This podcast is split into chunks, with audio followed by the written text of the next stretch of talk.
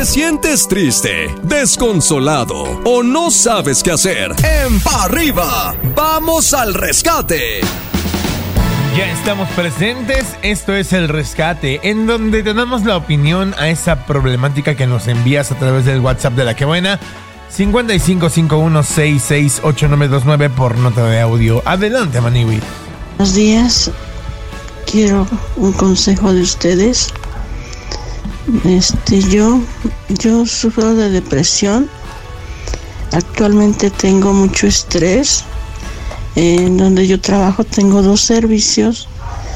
Este, y quiero dejar uno. Pero mi jefe me dijo que no, que no puedo dejarlo porque si no me puede demandar, me puede acusar de abandono de trabajo. Pero es que hay un servicio donde no puedo, tengo mucha presión, mm, mm, es muy, muy pesado.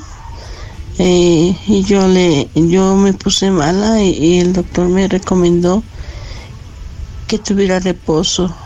Entonces el, el supervisor no me no me acepta no me no quiere que falte porque vuelvo a lo mismo dice que si no me puede demandar yo la verdad me siento muy cansada. Y me dijo que si no me mm, que si no este los dejaba que que me, que sí que me iba a demandar por abandono de trabajo.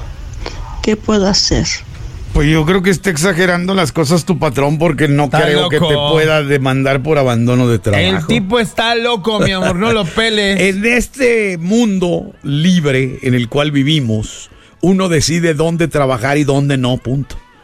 Tienes, si ya no estás a gusto, si ya decidiste que no quieres trabajar ahí, nada más debes de hacer un documento que diga, hola, yo fulana de tal, a partir de este momento presento mi denuncia con carácter de irrevocable por así convenir a mis intereses personales, punto. Y ahí está. Y se entrega. Y nadie puede, te voy a demandar por haber renunciado. No, mija, perdóname, pero pues, no estamos de, de esclavitud, perdón.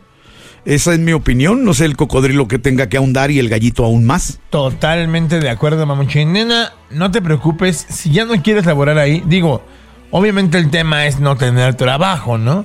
Pero si ya no quieres laborar ahí, pues no tienes por qué. Y además, tu jefe te vaya a demandar por abandono. Pues ni que fuera abandono de hogar en un divorcio, hija. Nada que ver. No, no, no, no te preocupes. Lo, lo que sí es, gallito, antes de que continúes rápidamente, ¡Ay! no es bueno dejar las puertas cerradas. No no te vayas. No te no nada más así, Coquito, perdón, se, se me fue esta idea, discúlpame, te pido perdón. No dejar la puerta cerrada por si algún día quieres regresar a ese trabajo, dejar las cosas bien. Ay, no inventes, mamón. ¿Quién entregar va a todo querer bien. regresar a un trabajo en donde el, el supervisor está loco y te dice que te va a demandar si faltas? O sea, Bueno, pero como persona responsable, uno hay que hacer las cosas bien. Ya si los otros mensos actúan de forma inadecuada, tú, a donde vayas, deja las cosas bien. Efectivamente. ¿puedo terminar? Sí. Sí, hermano. Sí. Ay, yo nada más quiero decirte una cosa, nena. Si acaso presenta tu comprobante médico de que tienes esta situación de la depresión y que no estás en condiciones, y con eso renuncias. Tan, tan, bye. Escuchas Pa' arriba por la que buena en cadena. Que sigue el rescate, Maniwis. Vámonos con el siguiente caso. Buenos días, hijos de la mañana. Eh, quisiera ver si me pueden dar un consejo. Eh, yo tengo una novia, eh, ya vamos para dos meses, pero el problema es que ella es mi prima. Y no sé si estará bien seguir con esa relación que tengo con ella o quisiera ver cómo me podrían ayudar. Ay, Dios mío. Hermanito, todo mal. porque no tienes una novia? Tienes una prima. Y no tienes una relación, tienes una broncota. Entendamos algo.